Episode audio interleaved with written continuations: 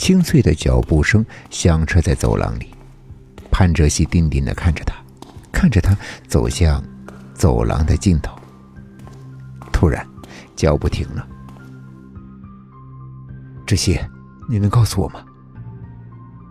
啊？既然是一个个的杀死我们，他转身轻声问：“那么，下一个轮到谁？”潘哲熙错愕的看着他，好半晌才反应过来。如果推测的没错的话，是按照到达会场的时间来算的。你到那儿的时候是第几个？没有听到回答，潘哲熙顿感不妙。他跑到尚阳的身前，看着他就这么呆立着，突然发出了一阵刺耳的笑。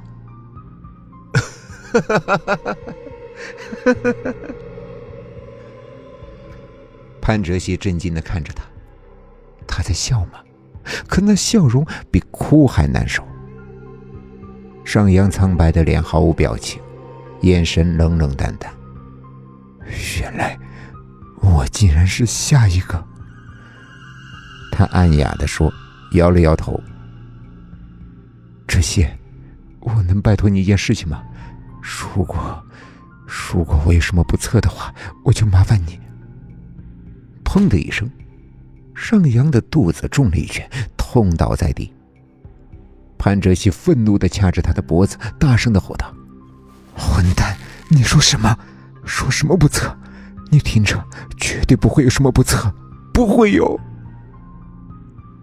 红肿的双目像是喷出了火焰，他如同被激怒的战神。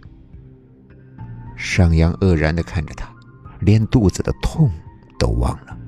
从来没有见过这么火大的他，用力的拉开他。上扬站起身，拍拍裤子，抬起头看着他：“对不起，刚才的话就当我没说。”潘哲熙一愣，不知道作何反应。江明呢？他在哪儿？他，他在陪着罗明爱。上扬僵住。手指不由自主的握紧，轻声的说：“我去看看他。”潘哲熙没有说话，让他从自己的身边走过。脚步声又响起，又最终消失在医院走廊的尽头。白色的墙，白色的床，白色的床单，房间里是白色的世界。床上的少女的脸色更是白的近乎透明。潘哲熙轻轻的坐在他的身前，怕自己吓到了他。冉若寻抬起了头，他想要说些什么，却不知道要说些什么才合适。最终，他心中的压抑再也无法抑制，无助的泪水扑簌簌的滚落。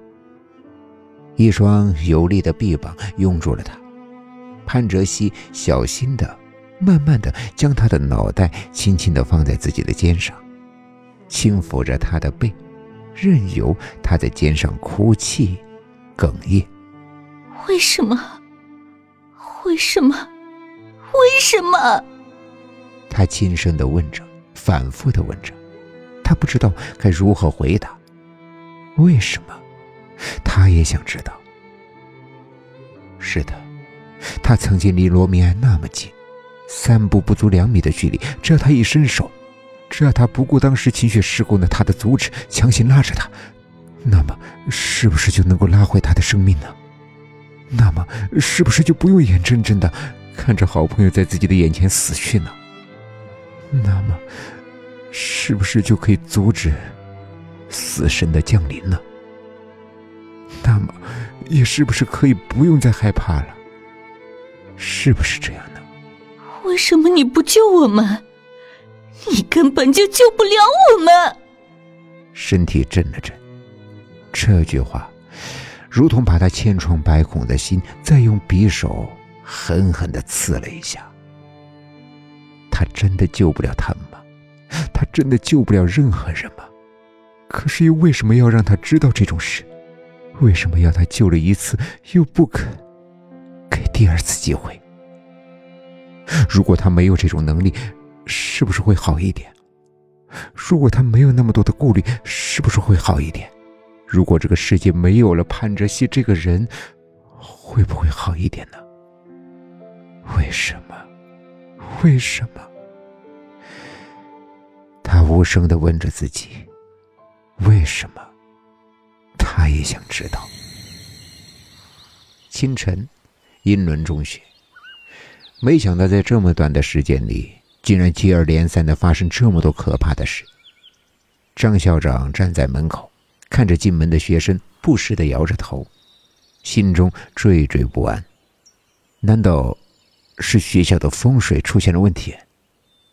这可怎么办？如果再发生什么事，就会有学生因此而不选择入读英伦了。那就真是……早上好，校长。啊，潘哲熙啊，你终于回来了。校长长长的舒了一口气。从昨天复课后，还没有见到英伦的模范学生，把他急得如同热锅上的蚂蚁。怎么说也是班长和学校的招牌，如果连他都受到这件事情的影响，不能够正常的学习，那一班的同学的学习情绪必定会有影响。那么今年的升学率可就还好，他还是回校了。看着潘哲熙，校长如同吃了一颗定心丸。快去吧，同学们都等着你。奇怪，校长怎么会是这副表情？潘哲熙点点头，才刚走不远，一道黑影快速的挡在了他的面前。